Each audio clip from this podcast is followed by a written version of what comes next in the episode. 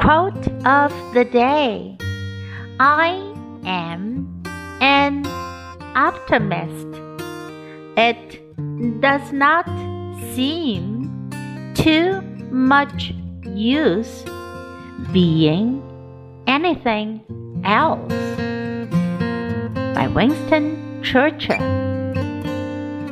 我是一名乐观主义者，不这样似乎没多大作用。 I am an optimist. It does not seem too much use being anything else.